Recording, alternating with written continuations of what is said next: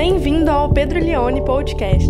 Ouça agora uma mensagem que vai te levar para mais perto de Jesus.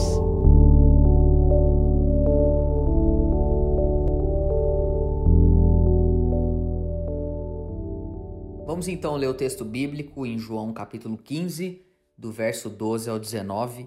Diz assim a palavra de Deus: O meu mandamento é esse: que vocês amem uns aos outros assim como eu os amei. Ninguém tem amor maior do que esse, de alguém dar a própria vida pelos seus amigos. Vocês são meus amigos se fazem o que eu lhes ordeno. Já não chamo vocês de servos, porque o servo não sabe o que o seu senhor faz, mas tenho chamado vocês de amigos, porque tudo o que ouvi de meu pai eu lhes dei a conhecer. Não foram vocês que me escolheram, pelo contrário, eu os escolhi e os designei para que vão e deem fruto, e o fruto de vocês permaneça, a fim de que tudo o que pedirem ao meu Pai em meu nome, eu lhes conceda.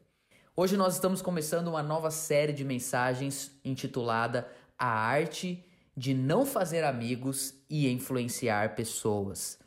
É, na verdade, é o título de um livro, mas o título do livro não carrega aí a palavra não, é a arte de fazer amigos e influenciar pessoas. E é um livro muito famoso, mais de 50 milhões de cópias vendidas em todo o mundo. Ele foi publicado pela primeira vez em 1936 e é um livro que, se você gosta de oratória, de vendas, relacionamentos interpessoais, empreendedorismo, com certeza é uma obra que não pode é, faltar no seu acervo, porque é um livro que tem influenciado pessoas ao redor do globo terrestre.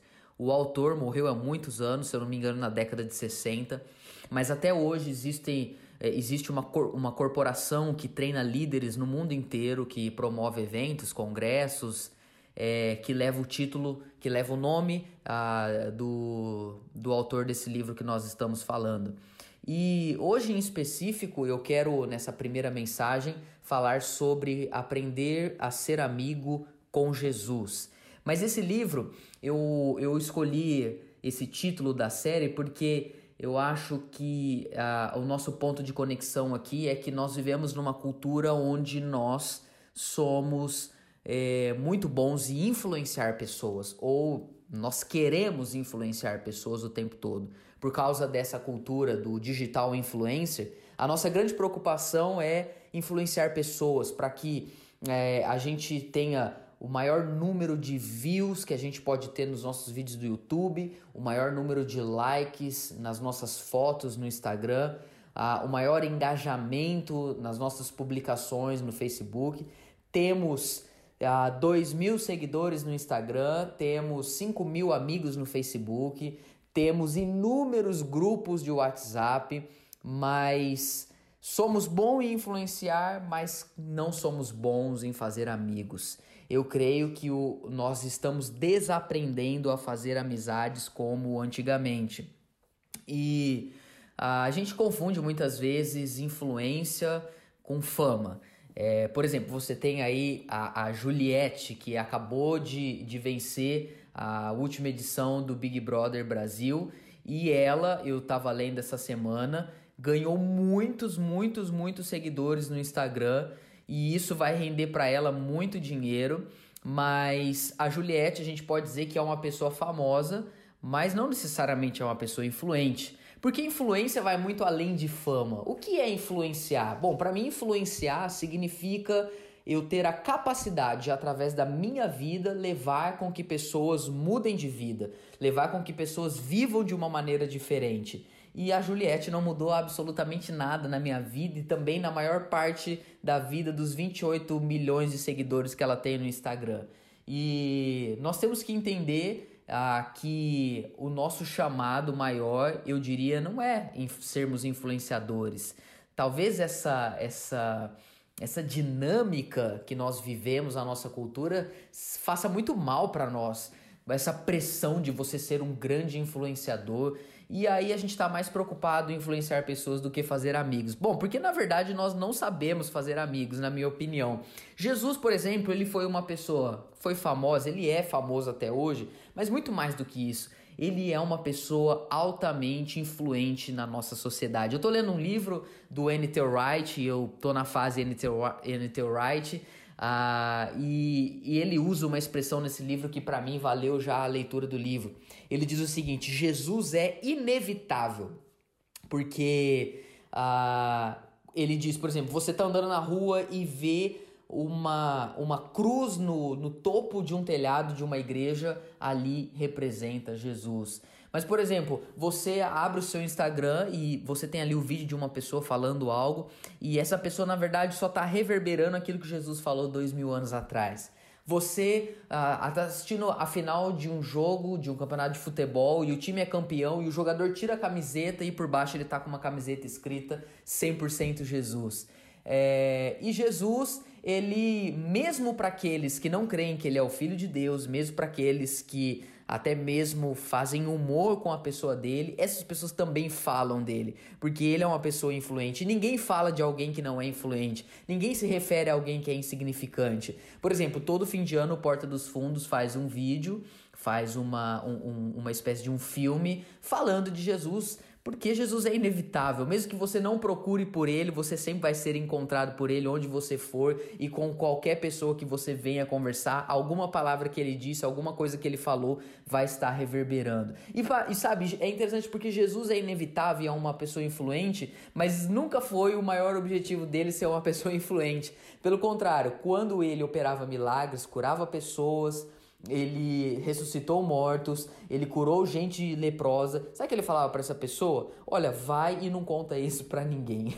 é interessante porque ele não estava preocupado com fama, ele não estava preocupado é, com influência.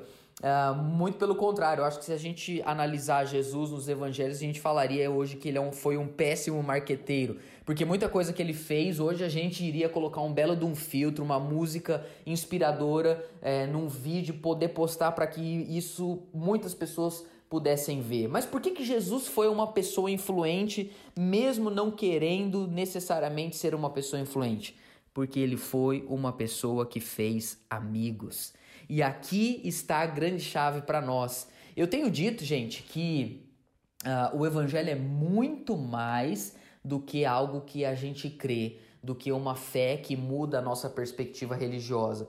O evangelho, na verdade, é uma lente que a gente recebe e ensina a gente a ver tudo de uma maneira diferente, inclusive a amizade.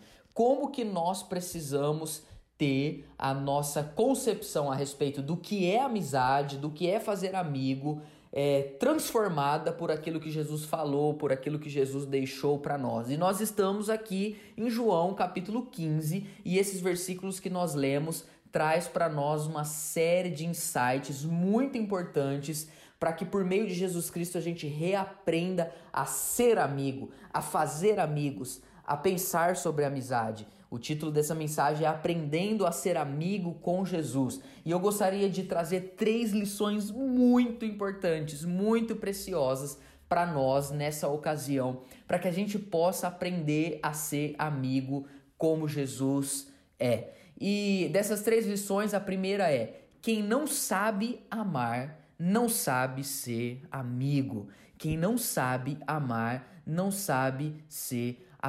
É interessante porque o grande mandamento de Jesus para nós é amar as pessoas. No versículo 12 que nós lemos, ele diz: O meu mandamento é esse, que vocês amem uns aos outros, assim como eu os amei. É, a gente gasta tanto tempo da nossa vida, da nossa carreira cristã, defendendo coisas, brigando com pessoas, defendendo ideias, entrando em profundos embates teológicos, filosóficos, sociológicos, ideológicos com pessoas e nos esquecemos do mandamento simples que Jesus nos deixou, a coisa mais elementar, a coisa mais basilar, a essência da fé cristã é amar as pessoas. Se eu não amo, se eu não tenho capacidade de amar as pessoas, eu não vou ter capacidade de ser amigo, de fazer amigos. Ah, e, na minha opinião, a gente não sabe mais ter amigos porque a gente ama demais a nós mesmos. Nós estamos é, é, extremamente preocupados com a nossa vida, com a nossa agenda, com o momento que nós estamos vivendo, com a necessidade que a gente tem, com as nossas preocupações, que não nos sobra tempo para a gente amar ah, pessoas. E eu vou falar algo aqui hoje que, na minha opinião, eu já ouvi várias pessoas falando em pregações e eu discordo frontalmente que nós precisamos aprender a amar a nós mesmos. A gente já ama a nós mesmos. Nós nós nos amamos profundamente. É, eu já ouvi várias pregações que a pessoa fala assim: "Ah, se você não, se você não não souber se amar primeiro, você não vai conseguir amar as outras pessoas". Isso é uma falácia. Isso, isso não, a Bíblia em nenhum momento não existe um mandamento na Bíblia que ensine você a amar a você mesmo.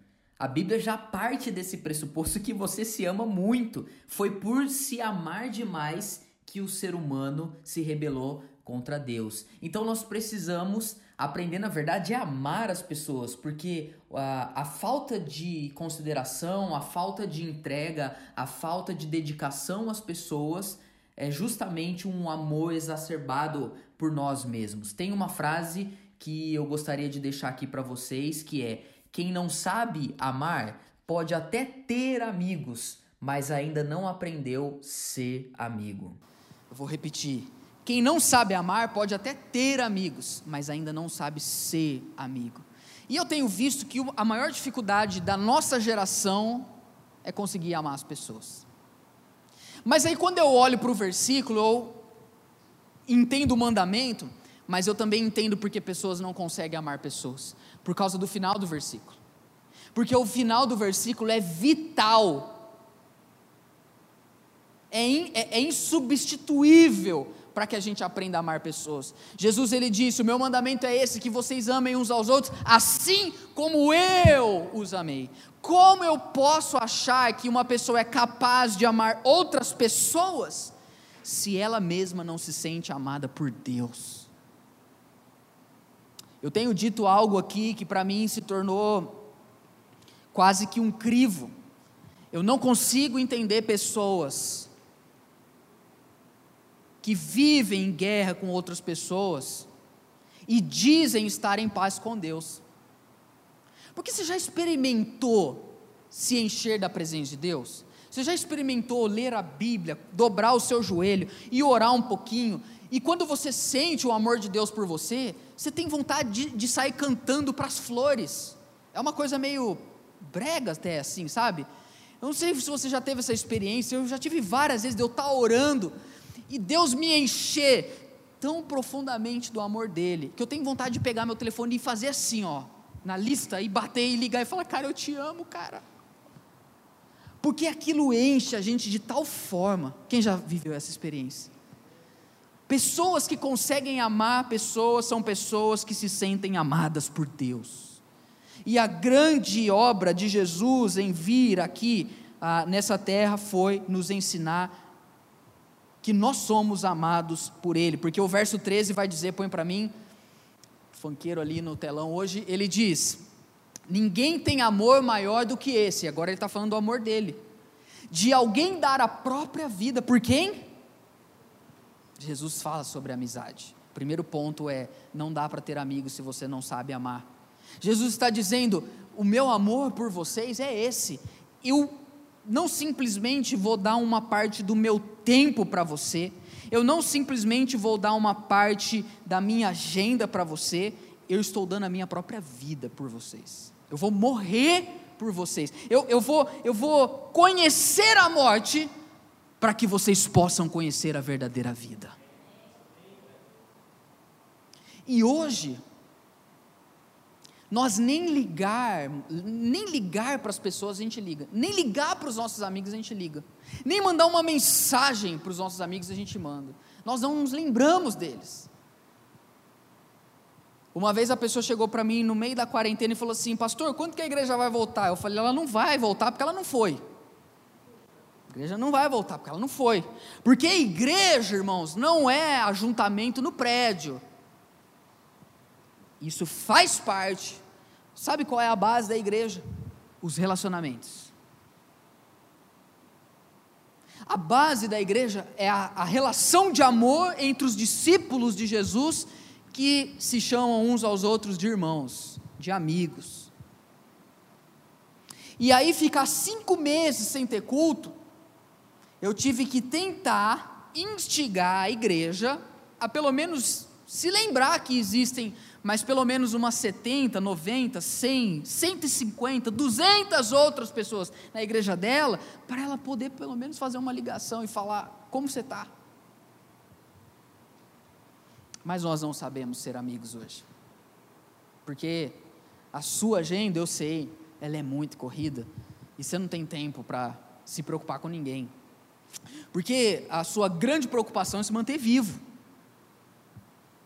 A sua grande preocupação é não morrer, é trabalhar, é ter dinheiro, é concretizar o seu sonho, é atingir as suas metas, é trabalhar em alta performance, é influenciar pessoas, é angariar likes, é compartilhar muitas coisas, é poder mostrar o quanto que você sabe. Essa é a sua e a minha preocupação. A nossa preocupação não é como a pessoa está.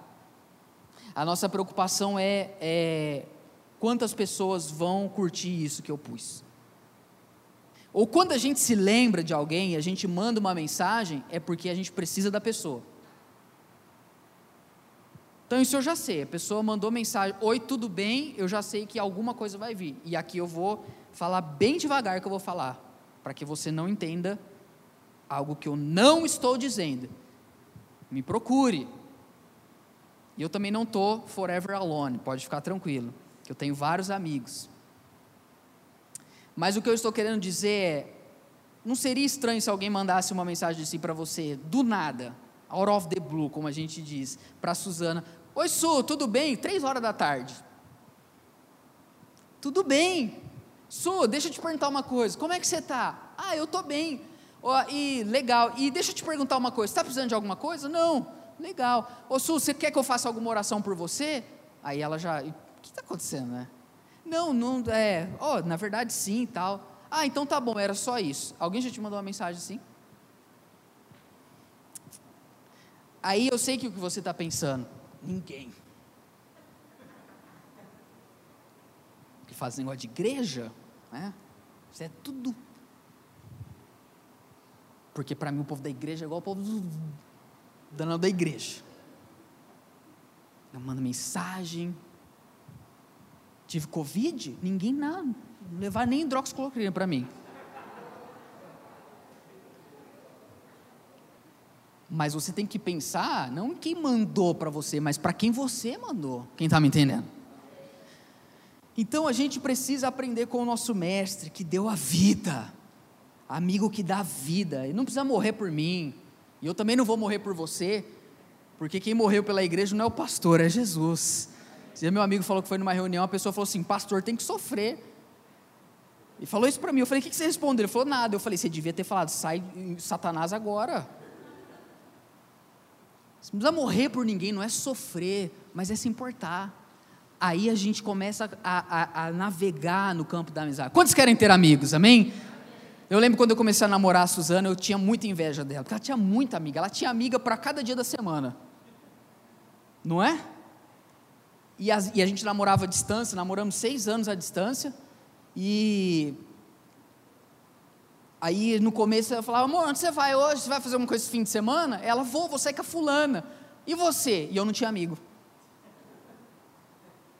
E tinha que ir no culto de jovens. Nossa, que ódio. Tinha amigo no culto de jovens, chegava no culto de jovens, olhava para o lado, tinha um cara de 70 anos, mas tudo bem, culto de jovens. E ela, e você? Não, eu estou Sou muito caseiro, sabe? Eu gosto das coisas. E eu comecei a tentar arrumar amigo para poder falar para ela que eu tinha amigo, mas é estranho quando você tenta fazer amigo assim, né? Olá pessoal, tudo bem? Quantos querem ser meus amigos aí? Levanta a mão. Não dá certo. E aí eu lembro que uma vez eu fiz uma oração, de verdade. Eu acho que eu já contei isso aqui. Falei, Senhor, não tem nenhum amigo. Eu queria ter amigos, Senhor. E Deus me deu um monte. Hoje eu tenho amigos não sei se eu passei ela, mas eu tenho bastante. Segunda coisa que eu aprendo com Jesus sobre amizade: amizades verdadeiras impõem condições. Vou quebrar um tabu agora. Amizades verdadeiras impõem condições. Quem nunca já ouviu já falou: ah, não, amigo é amigo, cara. Amigo é amigo, não tem esse negócio. Amigo é amigo. Não, não é assim que Jesus ensina, não, gente. Verso 14. Olha o que Jesus fala, eu amo esse versículo. Eu lembro a primeira vez que eu li ele, eu dei risada, de verdade, eu dei risada, há muito tempo atrás. Jesus falou assim: Vocês são meus amigos. Falei, tamo junto. Aí eu terminei, ele falou assim: Se vocês fizerem o que eu mando. Eu falei, mas que caramba de amizade é essa? Vocês são meus amigos, se vocês fizerem o que eu ordeno.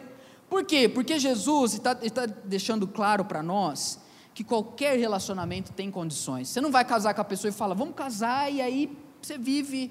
Se você quiser ter outros relacionamentos, tal. Tem gente que já inventou isso, mas a gente sabe que não dá certo. Você tem um filho, e aí você fala, não, chega a hora que você quer, é, vai embora a hora que você quer, come a hora que você quer fala o que você quer, não é assim. A gente sabe que tem condições, tem restrições. Você é contratado na empresa, o patrão fala: Não, aqui, cara, você chega a hora que você quiser, vai embora a hora que você quiser, faz o que você quiser. Eu sei que alguns gostariam de ter esse trabalho. Na verdade, ele existe, chama desempregado. É uma ocupação. Mas qualquer relação tem condições. E o Evangelho, irmãos, é um chamado para obediência. A fé cristã não é um chamado para você se sentir bem. Outro tabu da nossa cultura. As pessoas procuram Jesus porque elas querem se sentir bem. E sabe o que acontece? Quando você se aproxima de Jesus, você se sente bem. Porque Ele é bom. Mas o chamado do Evangelho é um chamado para obediência. Jesus convoca a gente para seguir Ele. E não Ele seguir a gente. Nós invertemos o processo do discipulado, como quem diz assim: Senhor, eu estou tentando arrumar um emprego aqui nessa empresa, vem comigo, vamos ver se vai dar certo. Olha, Senhor, estou pensando é, em casar com essa pessoa, vem junto comigo. Olha, Senhor, eu tô, estou pensando em abrir essa empresa. Senhor, eu estou muito aqui, estou pensando é, se eu mudo de cidade, põe a tua mão, Senhor. Não é assim que funciona. Não é Jesus que nos segue, é nós que, quem temos que seguir a Jesus. E qual é o, o, o, limite da amizade? Porque tem pessoas que falam assim: não, amigo é amigo, não importa quem você é. Lógico que importa quem você é. Como que eu vou ser amigo de uma pessoa que me ignora? Como que eu vou ser amigo de uma pessoa que não me quer bem? Como que eu vou ser amigo de uma pessoa que fala mal de mim? Como eu vou ser amigo de uma pessoa que quando eu estou ausente, ela fala mal de mim para todo mundo e todo mundo já veio falar isso para mim. Eu não vou ser amigo desse cara. Mas não vou mesmo. Eu posso ser irmão em Cristo. Eu vou perdoar ele. Eu não vou desejar o mal para ele. Eu não vou me vingar dele. Eu não vou criticar ele. Eu não vou me rebaixar ele. Eu não vou jogar o jogo dele. Mas eu não vou ser amigo. Porque para ser amigo tem que ter condições. Amizades têm limite. E os limites são importantes numa relação saudável. Por isso que eles precisam ser muito bem definidos. Por isso, quando você começar a namorar, se você não namora ainda, defina os limites. Defina o que é importante, defina o que é inegociável. Quando você for se casar, converse antes com a pessoa. Fala, isso aqui é importante, isso aqui nós não vamos abrir mão. Você está disposto a isso? Porque os limites fazem parte de uma relação saudável. E qual é o limite da amizade de Jesus? Bom, é muito simples. Quando você é amigo do mundo, não dá para ser amigo de Deus. Ponto. Não dá, não dá para você falar para o mundo, estou de bem, e falar para Jesus, estou de bem. Você fala para o mundo, estou de bem, você fala para Jesus, estou de mal. Deu para entender? Onde nós podemos ver isso? Bom, o próprio Senhor Jesus, nós não lemos aqui, ele vai dizer, põe o verso 18 para mim, João 15, 18, ele vai dizer o seguinte: se o mundo odeia vocês, saibam que antes de odiar vocês, odiou a mim. Se o mundo odiou vocês, saibam disso. Verso 19. E ele continua dizendo: Se vocês fossem do mundo, o mundo que amaria o que era seu. Se vocês fossem do mundo, o mundo amaria o que era seu, mas vocês não são do mundo, pelo contrário. Eu do mundo escolhi vocês e por isso o mundo odeia vocês. E por isso que vai chegar uma hora que não vai dar para ser amigo de pessoas que amam o mundo. E aqui eu preciso explicar, porque sempre também existe uma perspectiva muito limitadora. Porque a gente entende assim, ó, ó, muitas igrejas vão te ensinar assim, ó. Virou crente, virou cristão, não pode ter amigo com não cristão. Quem já ouviu isso, já viu essa cultura é da igreja, não seja, acaba com todas as, as amizades fora da igreja. O problema dessa desse crivo é que ele é extremamente superficial. Porque mundo não tem a ver com pessoa que se intitula da igreja e pessoa que se intitula não da igreja. Mundo é uma mentalidade, é um jeito de viver. E eu vou dizer para você que tem gente que se intitula da igreja, mas tem um jeito de viver mais parecido com o mundo. E tem gente que não se intitula da igreja e tem um jeito de viver mais parecido com o de Jesus. É, é isso mesmo. É isso que você ouviu. Então, falar eu não vou ser amigo de quem não é de Deus é muito superficial. O que você precisa entender é quais amizades levam você para longe de Jesus. Essa é a forma correta de você passar o crivo. Não é se a pessoa é ou não da igreja, isso é superficial. Quem está me entendendo, gente? Quem está acordado, levanta a mão, eu estou acordado. Essa é a forma profunda da gente entender. Eu coloquei uma frase aqui, quero ler para você. Mantenha amizades para aproximar pessoas a Cristo, mas desfaça amizades de pessoas que te afastam de Cristo. Tem amizade que não dá para acontecer mais. Não dá.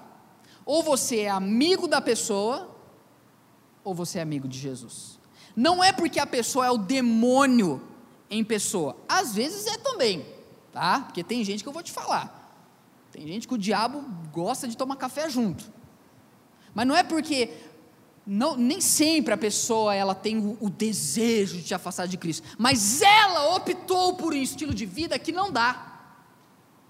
Ela escolheu, eu quero viver assim. Você falou, olha, legal, eu vou continuar sendo amigável com você, mas eu não vou ser mais o teu amigo. Na verdade, a gente não fala isso, né? Porque a gente não tem esse, esse costume de falar, não sou mais seu amigo. A gente simplesmente ignora a pessoa para de seguir ela e é o que a gente faz geralmente. Mas eu conheci, conheço pessoas que se aproximaram de Cristo, mas não tiveram essa sabedoria de se afastar de pessoas, independente de rótulo, igreja ou não, mas de pessoas que levavam ela a se afastar de Cristo. E o erro é a gente não se afastar dessas pessoas. Então é muito importante isso, porque é, uma, é, é, é, é o que Jesus está falando, as pessoas vão odiar o estilo de vida que a gente escolheu. E eu prefiro ser amigo de Deus do que amigo de pessoas que amam o mundo. Quantos estão me entendendo? Deu para entender essa questão do rótulo de igreja, não igreja? Eu espero. Eu sei que vocês entenderam, vocês são. O que é ser amigo, afinal? É a, é a pergunta chave da mensagem que vai levar a gente para o último ponto. E eu só quero abrir, antes de eu falar uma coisa, não confunda ser amigo com ser amigável. Ser amigável, você tem que ser com todo mundo, gente. Ser educado é uma coisa que deveríamos ter aprendido em casa, sabe? Respeitar a pessoa, não concordar com a pessoa, mas respeitar porque ali existe a imagem e semelhança de Deus ser alguém educado, ser alguém que não concorda com a pessoa, mas não briga, ser alguém que, que vive o ministério da reconciliação, ser amigável, você tem que ser amigável com todo mundo, mas ser amigo é diferente de ser amigável. É igual de querer agradar e querer ser agradável. Eu não subo para pregar querendo agradar vocês, mas eu me esforço para ser agradável. Porque eu não quero pregar uma mensagem poderosa de um jeito que vocês vão ficar, nossa, cara chato, meu. Eu quero ser agradável, mas não estou aqui para te agradar. Quantos estão me entendendo? O que é ser amigo? É uma pergunta que, que ela é chave, preste atenção. E a resposta que eu coloco aqui é a frase que vai para o Instagram. Ser amigo é partilhar e receber vida, sonhos, segredos e sacrifícios. E foi exatamente o que Jesus fez por nós. Amizade fala de troca, de partilha e receber. Receber o quê? Receber vida. Porque ser amigo é compartilhar sua vida com a pessoa, e é receber a vida da pessoa, é compartilhar segredo, é compartilhar sonho, e também é compartilhar sacrifício, porque amigo ajuda amigo. E foi isso que Jesus fez, ele compartilhou a vida dele com a gente, ele se sacrificou por nós, foi isso que Jesus fez, ele partilhou os sonhos dele com a gente, não é bobeira que isso que eu estou falando, eu vou mostrar aqui para você, ele também partilhou conosco o objetivo, a missão, os sonhos que ele tinha para a humanidade. Mas é mais do que isso, é uma troca. Nós também partilhamos a nossa vida com Ele, os nossos sonhos com Ele, os nossos segredos com Ele. E também nos sacrificamos por Ele. Quantos estão me entendendo? A terceira e última coisa que eu aprendo sobre amizade com Jesus é que amizades boas geram frutos permanentes. Amizade boa dá fruto. E é um fruto que vai além da amizade, é um fruto que, que transborda, é um fruto que vai além. Eu quero pôr uma foto aí para você de uma amizade que deu fruto, que foi além. Está aqui eu de um lado, desse outro é o Tolkien.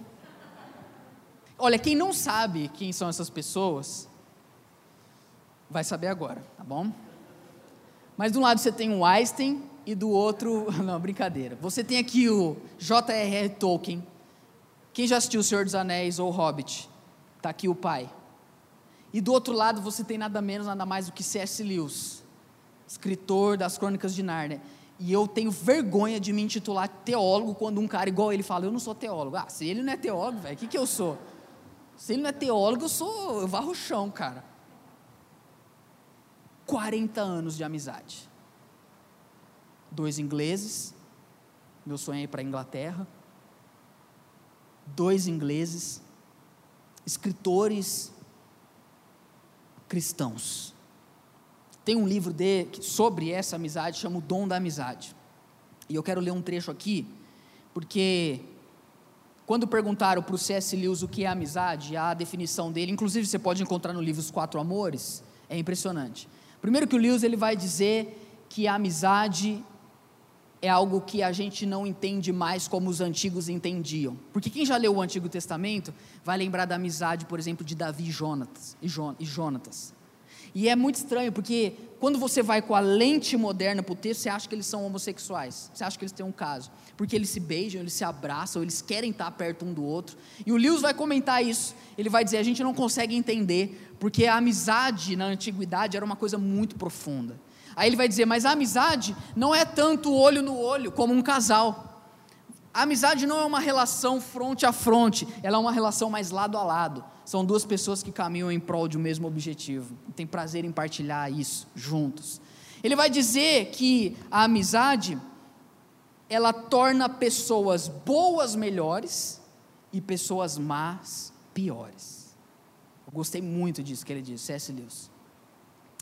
E sabe quem levou Lewis, um ateu do século XX, a crer no Evangelho? O seu amigo Tolkien, que era católico. E Lewis não se tornou católico, ele era reformado, ele era protestante. E Lewis tinha um amor muito grande. E 40 anos de amizade, teve altos e baixos. Teve momentos que estavam muito mais próximos, teve momentos que estavam mais separados. Diz a história que o Tolkien só foi saber que o Lewis casou um ano depois. Então não existe amizade perfeita. Amizade tem temporadas, agora a gente está com filha pequena, é difícil, as coisas mudam, mas ela, ela permanece, ela continua. E eu achei muito legal o que o Tolkien falou da amizade dele com o Lewis. Vou ler aqui, ele diz o seguinte: a dívida impagável que eu devo à amizade com, com Lewis não foi tanto influência, olha que interessante. Tolkien está falando, não foi tanto que ele me influenciou, porque o oposto foi muito verdade. O Tolkien influenciou muito o Lewis.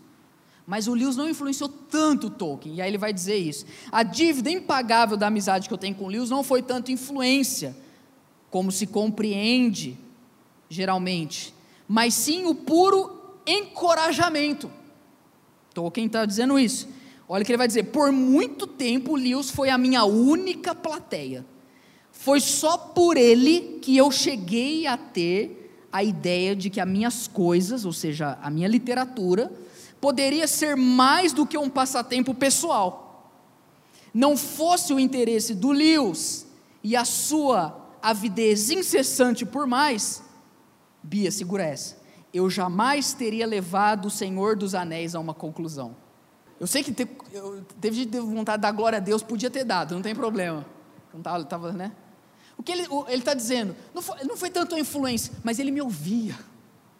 E a avidez dele me levou a querer terminar. Imagina ele assistir só o primeiro filme, do Senhor dos Anéis? É um pesadelo, né? Vamos voltar para o texto, já estou terminando.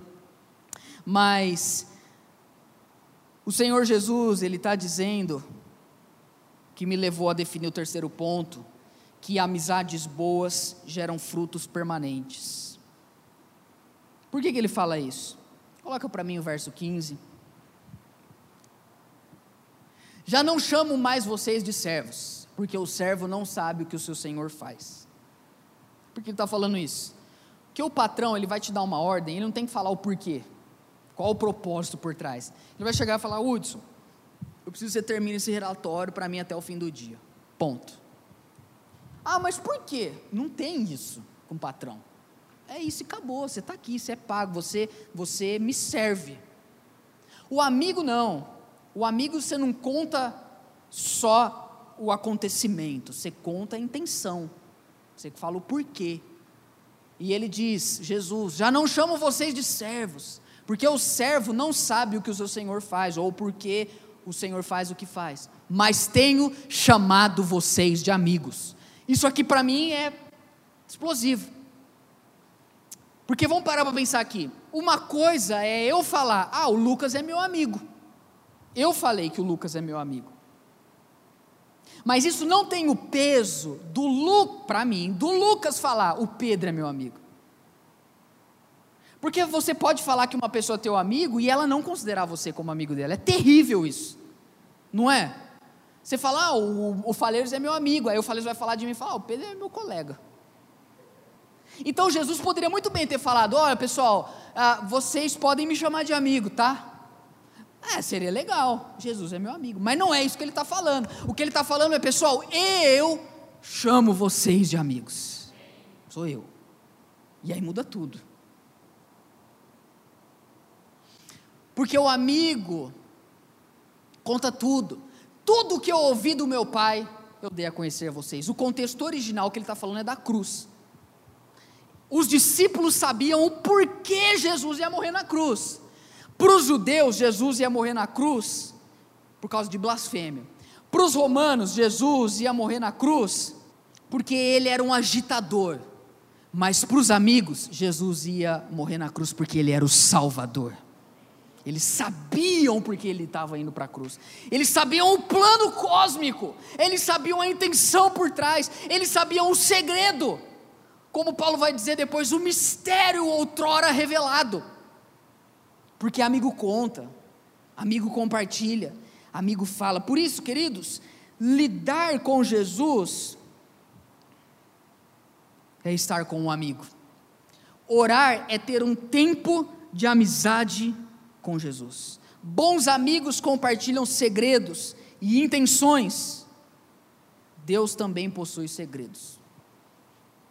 Deus também possui intenções e ele conhece e dá a conhecer aos seus amigos. Último versículo que eu quero ler é o 16.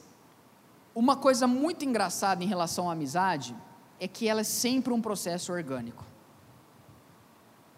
Por exemplo, um dia o Jonatas ajoelhou diante da Geanda e falou assim: Você quer casar comigo? Um dia o Lucas fez isso. Ah, um dia o Emerson foi contratado num trabalho e houve uma proposta: Cara, você gostaria de trabalhar comigo? Mas a amizade não é assim que funciona. Não tem isso. Eu não posso chegar para alguém e falar assim: cara, beleza, tudo bem? Viu? Quer ser meu amigo? Não funciona assim. Porque é um processo orgânico. É um processo de escolha mútuas que muitas vezes não envolve palavras, mas envolve a realidade da vida. E aqui o que Jesus está dizendo me lembra isso. Ele fala: Não foram vocês que me escolheram. Ele, não foi a gente que chegou. Jesus, por favor, o senhor quer ser meu amigo? Não foi isso. O que ele está dizendo é: Ao contrário, eu escolhi vocês e designei vocês para andarem frutos, frutos que permaneçam, a fim de que tudo o que pedirem ao Pai, em meu nome, eu lhes conceda. A minha oração nessa noite é que Deus nos dê boas amizades que nos levem junto com esses amigos, ombro a ombro, lado a lado, partilhando vida, sonhos, segredos e sacrifícios, que essas amizades gerem muitos frutos para a glória de Deus. É isso que eu desejo para você, por você. Que a gente construa essas relações de muitos anos. E talvez, quem sabe, um dia poder dizer, cara, 40 anos fui amigo dessa pessoa. E não fosse ela, não tinha terminado o Senhor dos Anéis. E não fosse ela, não teria conhecido Jesus. E não fosse ele, não teria continuado o meu chamado. Por isso que a Bíblia fala que é bom que a gente ande em dois, porque se um cair, o outro levanta. Que em nome de Jesus, Deus nos dê o presente de sermos bons amigos. Porque Ele, putz, Ele é um ótimo amigo. Você pode orar assim, Senhor, fala assim para Jesus: Jesus, o Senhor é um bom amigo, amigo. Porque o Senhor não desiste de nós, não desiste de mim. E tem compartilhado o que o Senhor quer fazer. Fique em pé no seu lugar, vamos orar para a gente. Você ouviu o Pedro Leone Podcast. Compartilhe essa mensagem com seus amigos e até logo!